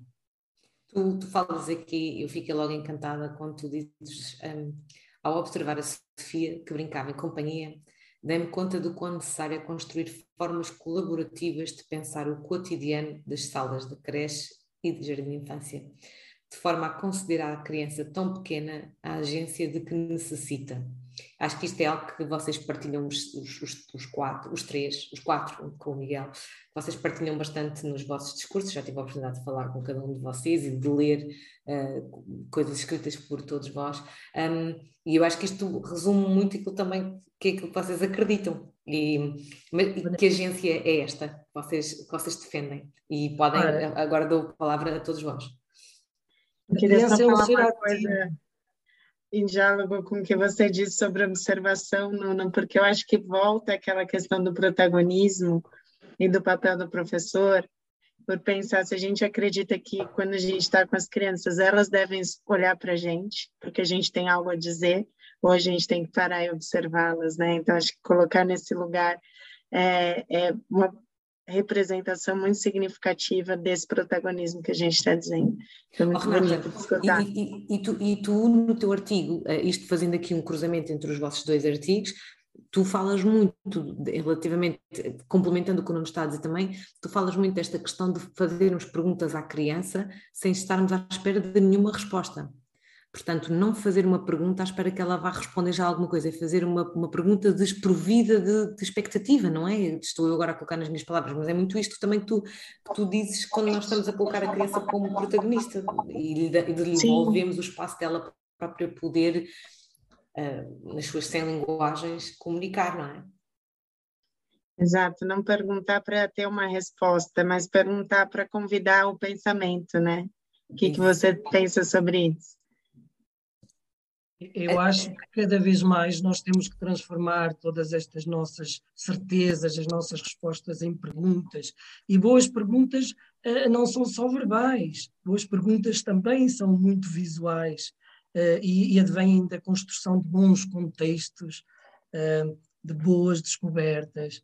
São muito dos sentidos. Por que é que hoje cheira tão bem? Mas comida será que hoje nós vamos comer? É quando, quando nos faz sentido, quando isto tudo faz, nos faz sentido, quando tem intencionalidade, e é isto muito do que se fala. Depois, falando, uh, recordando aqui a Vanessa, um, a criança é este ser ativo na construção do conhecimento, com direito à participação, à criação, à construção de significado. Esta criança que é cidadã, que é, que é, tem agência, que é potente, é aquela que para aprender não precisa de uma orientação demasiado dirigida por parte do adulto. Este adulto, enquanto mediador, enquanto agenciador, aquele que promove a agência, também tem que partir do que a criança sabe e faz. Para mas, conceber mas atividades para elas Mas aqui também, colocando nas palavras da Ofélia, que ela, que ela também diz, mas não deixarmos para trás que nós também trazemos uh, propostas para a sala, nós não nos despimos de propostas, não é, Ofélia? Sim, eu, eu, eu tenho sempre alguma, algum medo de, quando se fala em agência, uh, se confundir agência com o pensamento romântico relativamente à criança. Confesso que não é essa a minha perspectiva quando penso em agência infantil. Quando penso na criança como agente, penso na criança como ator social. E o ator social é aquele que intervém, intervém, tem informação, é-lhe dada a informação, de alguma forma, de forma a que ela entenda, e é, é promovida, é promovida a sua, a sua possibilidade de intervir socialmente de alguma forma. E socialmente pode ser na comunidade social que estamos a viver no jardim de infância, certo? Mas também pode ser na comunidade social, que é a sua terra, que é a sua freguesia, que é a sua Câmara Municipal, que é a sua cidade. E é esse o meu sentido de agência que eu dou uh, quando penso na criança enquanto ator social. Não apenas na, na, ideia da criança ativa, na perspectiva psicológica do termo da psicologia do desenvolvimento, Peguemos nós no construtivismo, desde o Piaget até ao Vygotsky, passando pelo Brunner, passando por esses todos, não é? Mas uh, numa, numa lógica mais da sociologia da infância, se quisermos, ainda agora buscar o jargão científico para aqui, uh, em que a criança é vista, uh, ou as crianças, já não chamemos a criança, mas as crianças, são vistas como pessoas de pleno direito para intervir socialmente e para dizer o que têm a dizer nos espaços que habitam, nos espaços sociais eh, e de natureza que habitam, certo? Uh, pronto, e nesse sentido uh, é mais do que esperar.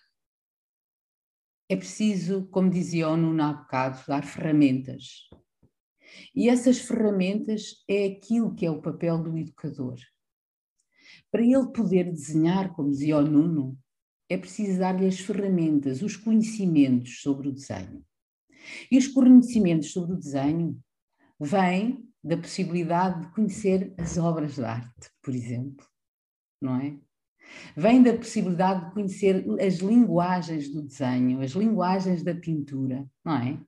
E, portanto, se, da mesma forma que aprendemos a linguagem oral, da mesma forma que aprendemos a escrita, da mesma forma que aprendemos todas as linguagens que nos potenciam a possibilidade de intervir.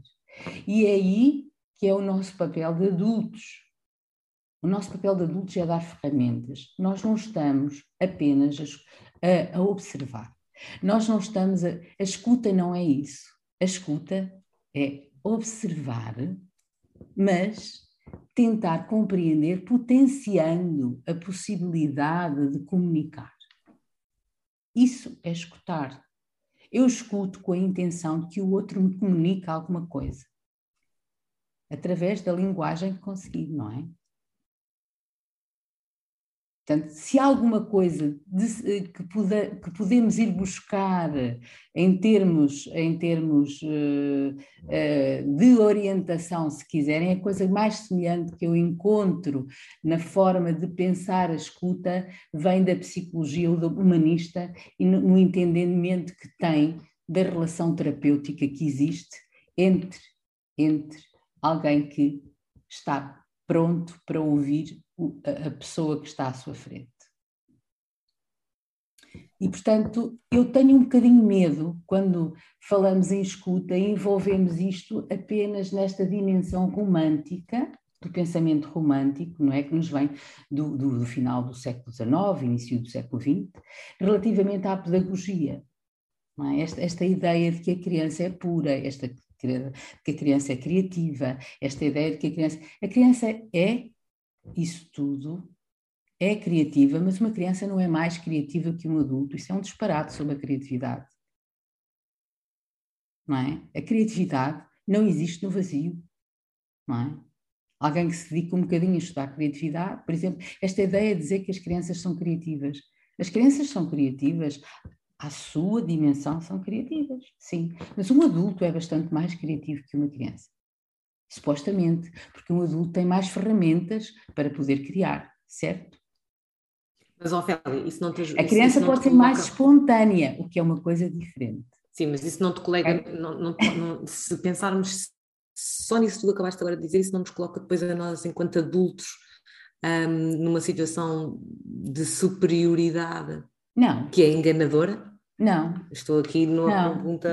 Não, não, não coloca numa posição de superioridade que é enganadora. Nós temos é que conseguir perceber que podemos cair na armadilha de nos sobrepormos ao conhecimento da criança e, e não o poder desocultar. Se cairmos nessa armadilha, exatamente porque temos mais ferramentas do que ela, certo? Mas temos que ter a capacidade empática, enquanto ser, seres humanos, não é? Para perceber o que ela nos quer dizer. Isto numa relação dual, não é? Depois, do ponto de vista social, nós temos que lhes dar as ferramentas, as oportunidades para que ela possa participar. Eu, por exemplo, não entendo como é que as pessoas acham que uma criança de 5 anos pode participar numa assembleia. Eu não entendo. Não entendo. Porquê, Ofélia? Porque uma criança de 5 anos não tem as mesmas ferramentas que um adulto para participar no mesmo modelo no mesmo ah, modelo de participação. Eu estava aqui para outro podcast para falarmos sobre Pronto, isto. Vamos falar sobre isto. Eu, eu, não entendo, eu não entendo isto, não entendo.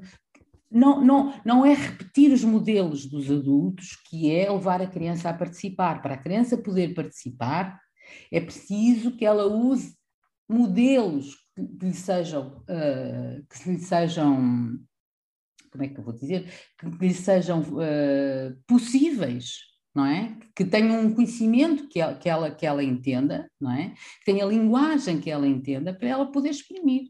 Ela não pode fazer isso num modelo adulto, não pode. E é essa, e é aí que nós temos que pensar o que é que é a nossa superioridade. Quando estamos a dizer que uma criança participa pelo facto de fazermos reuniões de grupo e cada um falar na sua vez, isso é participar, não é? As pessoas dizem que isto é participar. Isto não é participar. Isto não é participar. Ela participar, ela tem, ela tem que poder ter oportunidade de falar com a linguagem que lhe é própria, que lhe é confortável. Mas, mas esperar pela sua vez faz parte de, de, de, das regras de conversação que se não aprende. Estamos a dizer que não, mas isso é uma parte daquilo que nós fazemos no jardim de infância e nas escolas. Nós ensinamos isso. Eu não tenho nenhum medo da palavra ensino, absolutamente. A palavra ensino é necessária.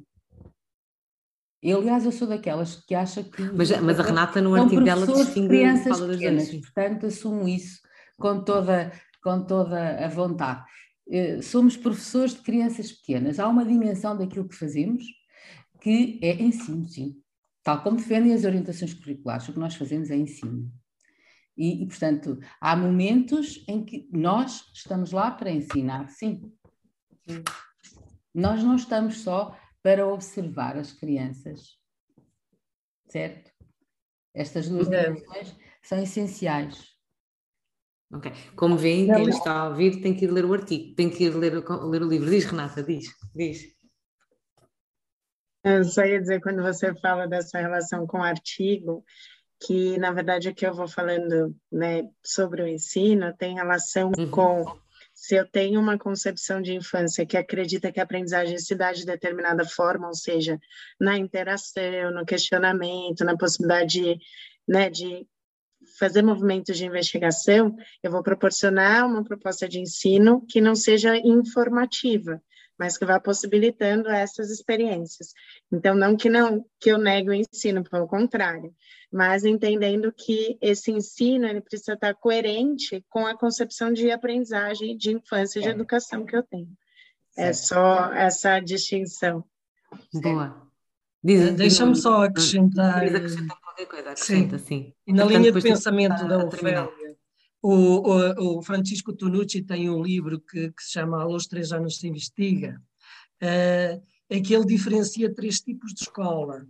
Uh, a escola das tarefinhas e das fichinhas, portanto, é que, que, que o dia a dia da criança é ocupada com, com estas fichinhas, muito centrado no adulto, uma perspectiva epistemológica muito diretiva, Uh, depois há ali uma, a escola da livre expressão, que é aquela escola romântica, talvez da que a Ofélia estava a falar, muito das ideias de Rousseau, que nos dizia, uh, professores, a arte de bem fazer, eu vos suplico, é nada fazer.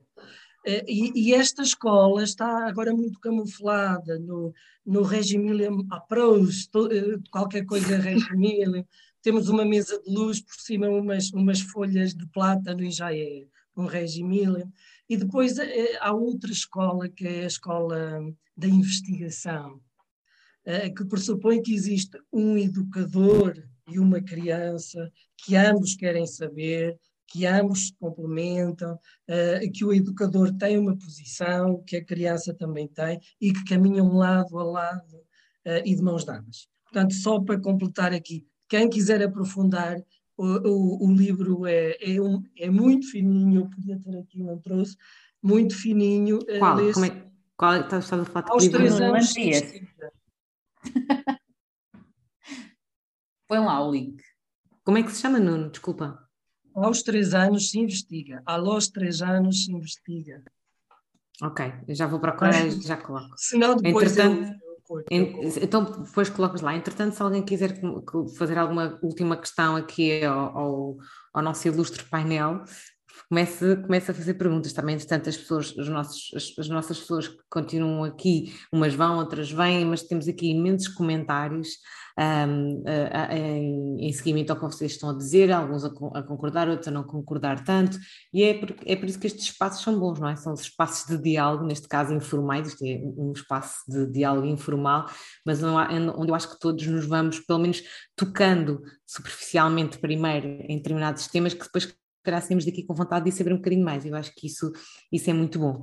Um, Miguel, tu queres dar aqui hum, as últimas palavras, acrescentar alguma alguma reflexão ao que temos estado aqui a conversar, porque entretanto entramos aqui a fundo nos artigos e tu acabaste por ficar um bocadinho mais calado, peço desculpa por isso.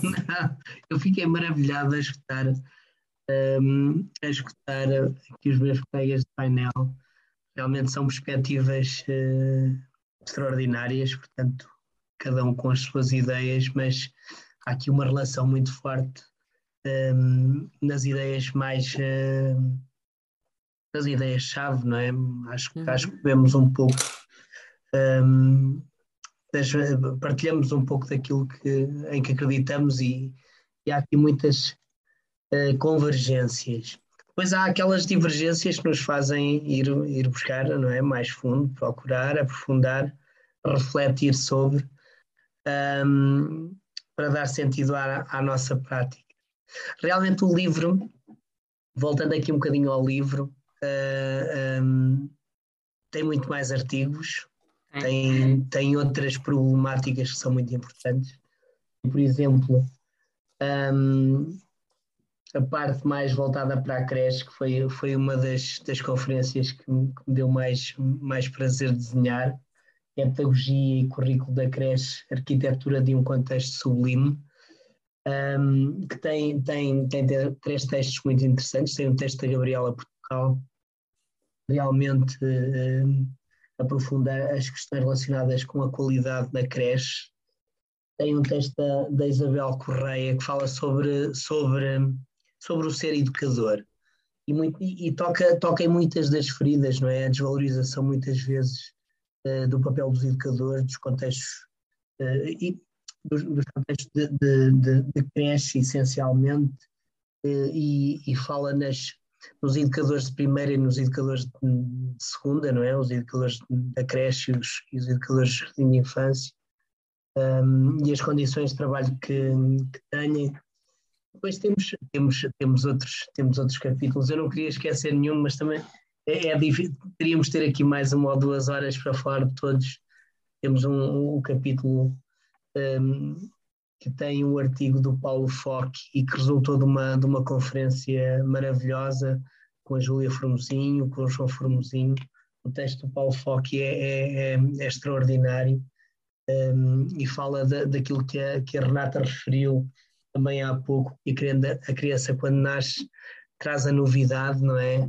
E é com essa novidade que depois um, o educador tem que trabalhar e tem que integrar a criança numa nova cultura. E, e é realmente um texto, um texto muito profundo, pequenino, mas, mas, mas mesmo muito interessante. Depois temos aqui a questão da formação inicial de educadores de infância, que é algo que já foi aqui tocado, não é? E, e realmente nós, nós uh, uh, quando falamos em formação inicial, um, ficamos sempre a pensar, mas como é que nós queremos transformar o sistema educativo português se, se muitas vezes a formação inicial nos dá um modelo completamente diferente? É? E eu queria-vos queria -vos dar um exemplo. Eu, eu no não, não dou aulas, não, eu não posso dizer isto, senão ainda sofro alguma consequência. Mas no mestrado, quando eu chego a uma, a uma unidade curricular, eu levo o programa da unidade curricular e, e exploro com os alunos. E depois digo, agora está nas vossas mãos, como é que vocês querem trabalhar estes conteúdos, como é que vamos fazer este semestre, como é que, o que é que querem aprender, como é que querem aprender e, e realmente este semestre iam estar aqui algumas alunas minhas uh, para testemunhar. Uh, este semestre elas ficaram um bocadinho perdidas. Portanto, eu dei-lhes essa possibilidade, esperei pela aula seguinte e na aula seguinte, quando chegámos, eh, eu perguntei então o que é que vamos fazer hoje? E elas encolheram os ombros, não sei, não faço ideia. não sabiam o que é que havíamos de fazer.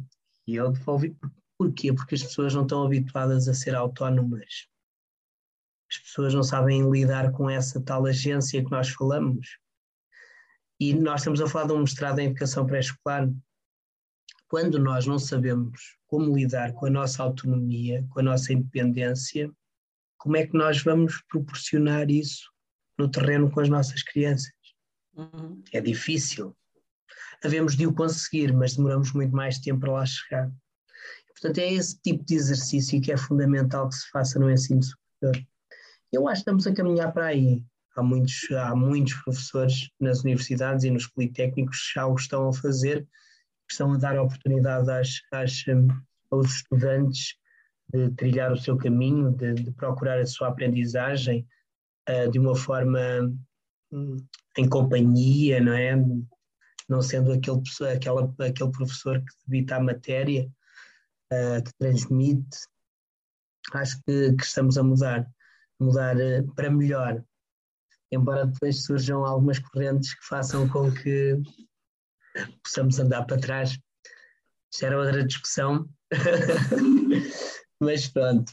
Em relação ao ensino superior, temos um, temos um texto da, da Teresa Sarmento, da Universidade, também maravilhoso, um, e que realmente refere, refere a, a qualidade do, do ensino superior depois temos um último capítulo, que é sobre a educação de infância à distância, pronto, o papel da, das famílias, da, das instituições, portanto, dos pais e das instituições nesta, nesta questão do, da pandemia, deste contexto pandémico.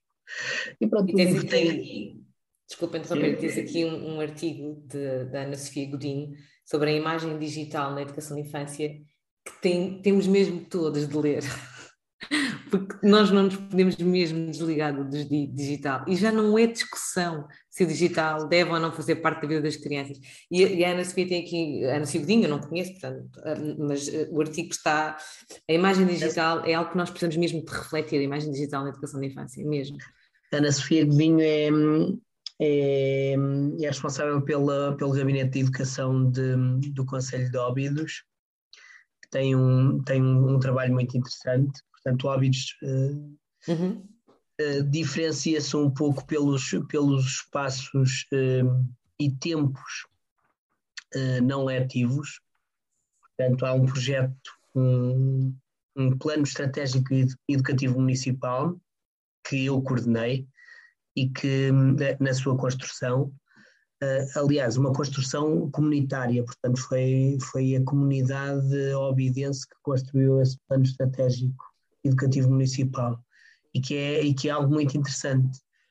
Um, um, há a figura do atelierista, porque nós fizemos um protocolo com Reggio Emília na altura e tivemos cá uh, atelieristas, tivemos cá pedagogos de, de Régio, um, os nossos animadores daqui também foram, foram para, para a Itália, fizeram lá muita formação e, e trilhamos um, um, caminho conjunto muito, muito interessante.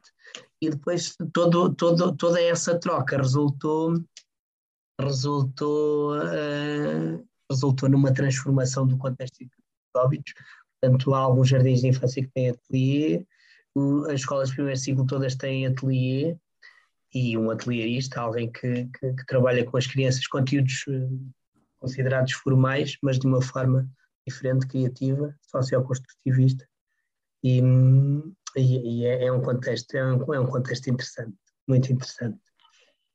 Uh, tivemos a possibilidade, por exemplo, de, de começar a trabalhar, fizemos um projeto com, um, em que integramos um professor de primeiro ciclo numa sala de jardim de infância, só para beber do trabalho que se faz no Jardim de Infância. Ou não estivesses tu a coordenar esse projeto, não é, Miguel? Foi, foi interessante, foi, foi muito interessante. Pronto, e vão-se fazendo assim algumas coisas. Agora, Óbidos, por exemplo, vai ter um, tá, tem um projeto também muito interessante com o Carlos Neto, e, e, realmente o motor para este projeto acabou por ser o ciclo de conferências. Uhum.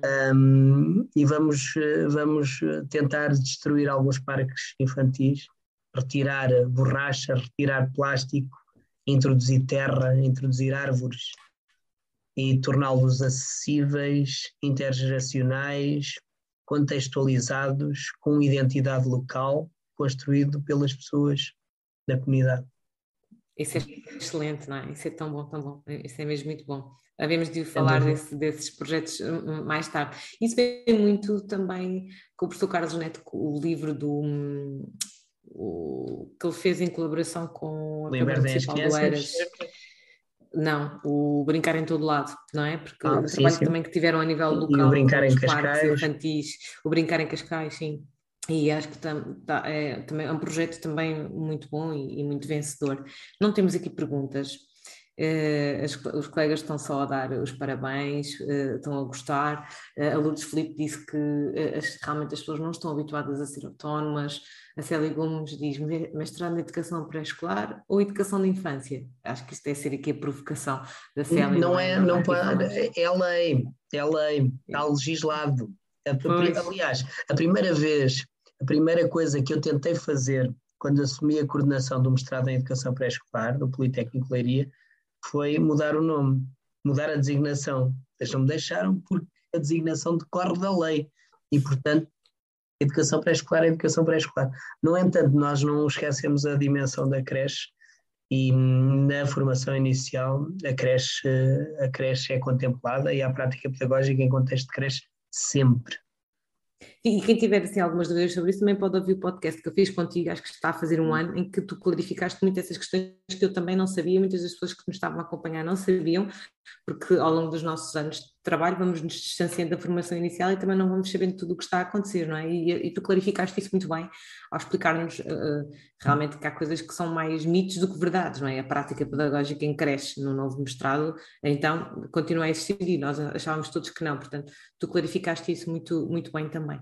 Eu só vos tenho a agradecer, já estamos há duas horas quase aqui a conversar, um, e eu só vos tenho mesmo a agradecer muito a vossa disponibilidade. É quinta-feira à noite, amanhã é dia de trabalho outra vez, e vocês estão aqui a disponibilizar uh, totalmente gratuitamente o vosso, o vosso tempo e a contribuir para a aprendizagem de todos nós, que, que somos os privilegiados por, por contar convosco. Há pouco o Nuno falava sobre o papel deste, deste podcast e eu não paro muito para pensar sobre isso, eu já vou fazendo isto porque tenho mesmo um, um, gosto muito grande em, em, fazer isto, mas no sábado estive a dinamizar formação de manhã com a APEI e a Raquel uh, Ellis estava na formação.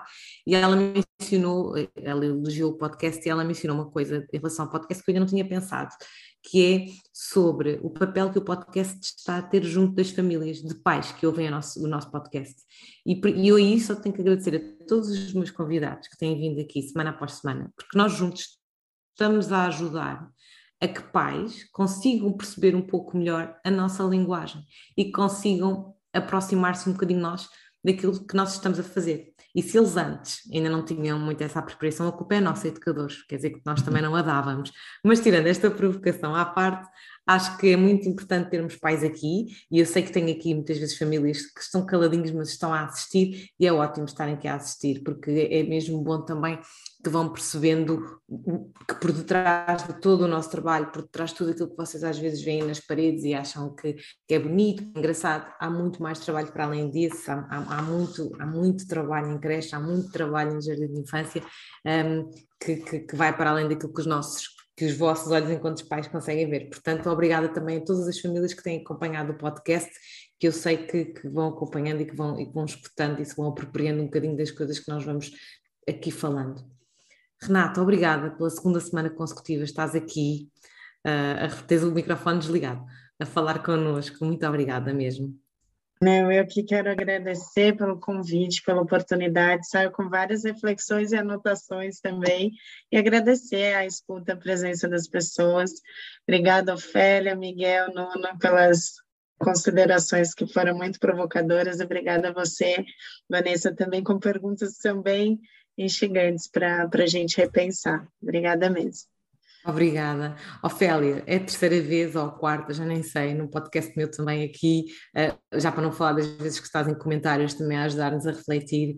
Eu, eu inspiro-me muito na, na, naquilo que tu vais dizendo, às vezes não concordando com tudo e depois questionando, que é para ir perceber melhor, e é por isso que eu gosto tanto de escutar, porque tão depressa concordo com tudo o que tu estás a dizer e digo, epá, é mesmo isto, e depois há outras que não concordo tanto e faz-me querer perguntar. Tu fazes-me querer investigar, tu fazes-me querer sair daqui e ler mais sobre sobre os assuntos. E isso é. Apetece-me ser tua aluna, sabes? É mesmo muito bom. Eh, eu sinto-me tua aluna todas as vezes que estou aqui. Portanto, obrigada por estares aqui, por lutares pela educação da infância da forma como tu lutas, que eu sei que também não é fácil para ti também, e tu lutas, e portanto, obrigada e por, por estares aqui também. Obrigada. Obrigada. Eu, e eu, sou, eu acho que sou aluna de mim própria. Sou, essa coisa de ser aluna não faz sentido. Eu sou aluna de mim própria, ou seja, eu procuro todos os dias ficar melhor do que ontem, enquanto educadora de infância. E acho que deve ser esse o caminho, eh, de irmos todos à procura de porquê isso pode ser assim, isso pode ser de outra maneira. É assim que eu entendo a profissão. Eh, e, portanto, é um prazer estar aqui, porque é um sítio uh, que me ajuda a pensar e que me ajuda a ser melhor. Muito obrigada. Obrigada, eu.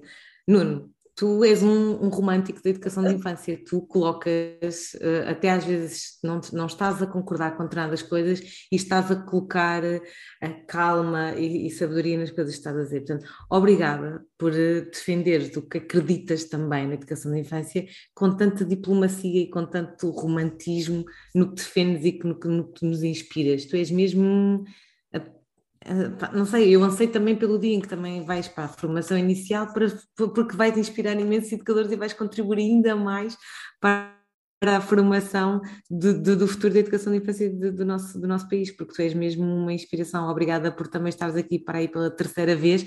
Ao início quase nunca querias vir, não, eu, não, eu gosto de escutar, eu não, eu não vou lá fazer nada e tu fazes muito aqui. Obrigada por estares aqui. Ah, obrigada por dinamizares a tua página. Deixa-me só dizer-te isto, acho que isto é muito importante. Obrigada por dinamizares a tua página, que certezas nenhumas de um pai que também é educador, que para além das fotografias, tu colocas-nos ali reflexões que nos ajudam a questionar, a provocar o nosso pensamento. Mais do que, do que o conteúdo que lá colocas visual, é também a fundamentação com que nos ajudas a pensar naquilo que estás a colocar visualmente. Obrigada por isso também. Olha, Vanessa, se calhar é pensar, e às vezes até penso demais, uh, na jornada da criança desde a perspectiva do respeito, o respeito pelos tempos, o respeito pelo ritmo. Um, eu queria lançar aqui um desafio, quando eu olho para este livro, ocorrem-me as palavras uh, de um grande mestre, uh, do, do pedagogo, do humanista, brasileiro das pedagogias transformativas, o grande Paulo Freire, que dizia que não se pode falar em educação sem falar de amor.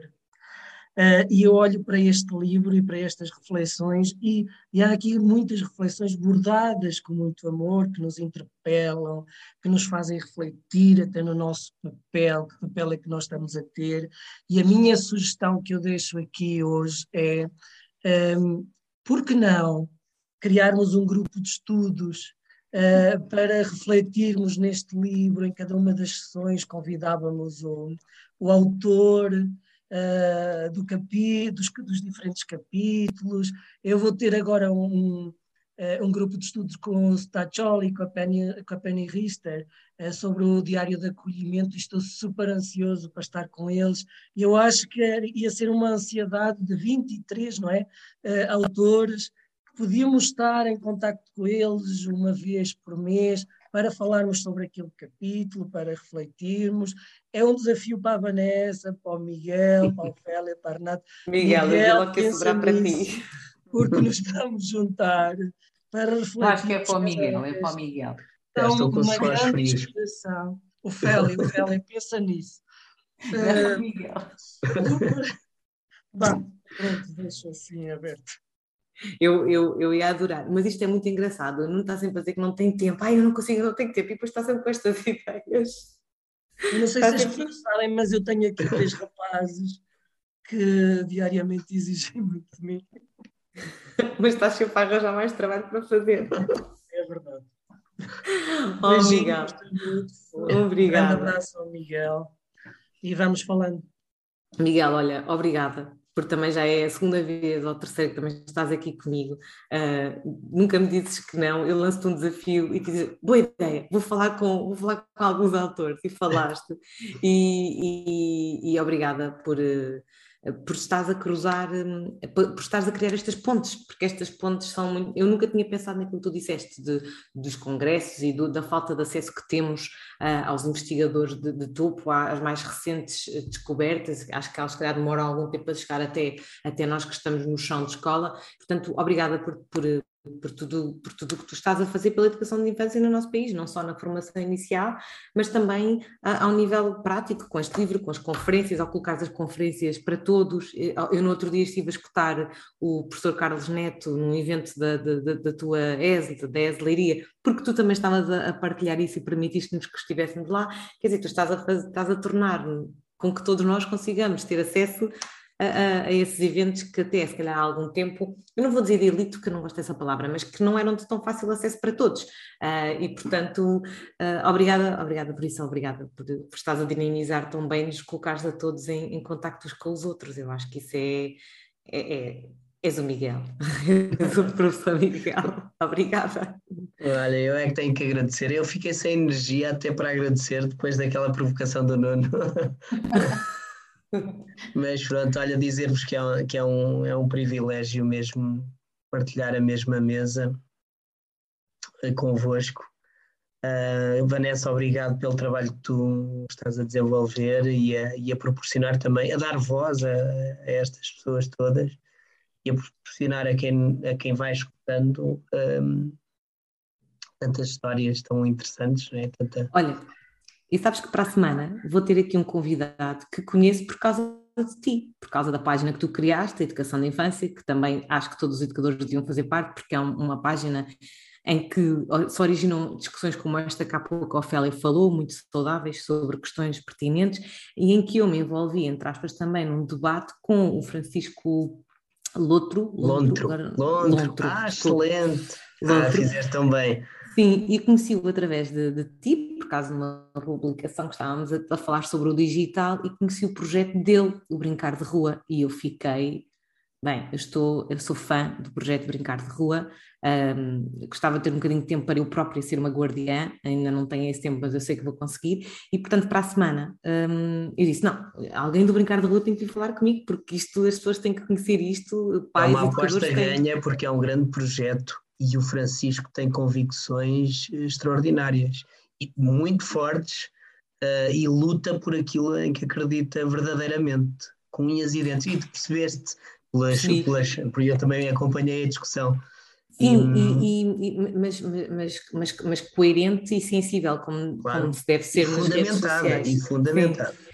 E eu, eu não vou falar com ele sobre, sobre o digital, vamos falar sobre o projeto do Brincar de Rua e muito aqui sobre, então, mas e o brincar ao frio, uh, o brincar, uh, estamos uh, no inverno e como é que é isto de brincar lá fora e como é que é isto de, de brincar em contexto educativo ou brincar em contexto não educativo. Vamos falar um bocadinho um, os dois e, e, acima de tudo também tentar divulgar muito o projeto porque eu acho que é um projeto que tem tudo para ser implementado a nível nacional porque só depende de todos nós, nos nossos bairros, nas nossas cidades. Renata, se puderes aparecer, ou então se puderes ver depois, vê. É um projeto muito bom, o Brincar de Rua, um, que vou estar aqui para a semana com, com o Francisco Lontro, então, que conheci através do Miguel.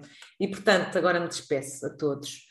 Um, só dizer-vos que hum, é um privilégio estar convosco também que estão aí a escrever, a, acompanhar, ou em silêncio a escutar-nos, ou que depois eu sei que estão em casa a cozinhar, com os filhos a brincar e metem isto no telemóvel e estão-me estão a ouvir uh, a mim, não, às pessoas que aqui estão, mas eu sei que nos ouvem e que nos vêm dizer: Ah, uh, Vanessa ouviu o podcast no outro dia, estive a pensar. Eu recebo e-mails das pessoas já a dizer: Ah, vai fazer um podcast sobre esse tema. Olha, conheço uma pessoa assim, assim, assim. As pessoas já fazem isto, porque mesmo quem não nos está a ouvir agora aqui, ouve depois e e isto fica disponível no YouTube, no Spotify, em todas as, as plataformas de, de, podcasts. Portanto, não precisam de nos estar a ver, podem nos escutar enquanto vão conduzir para algum lado. Não deixem mesmo de escutar a Renata, a Ofélia, o Miguel e o Nuno, porque eles têm muito para nos dizer. E também não deixem então de, de, de, de, ler este livro, não é? Muitas colegas já disseram que já acabaram de encomendar. É muito fácil no site novo da APEI, é super fácil. Um, e um, uh, puxando agora aqui um bocadinho a brasa à minha sardinha, vou deixar lá, não é? Não deixem de me perguntar o que é isto de uma plataforma digital para facilitar a vida dos educadores, está bem? Portanto, uma boa semana a todos e até para a semana a todos. Obrigada. Até breve.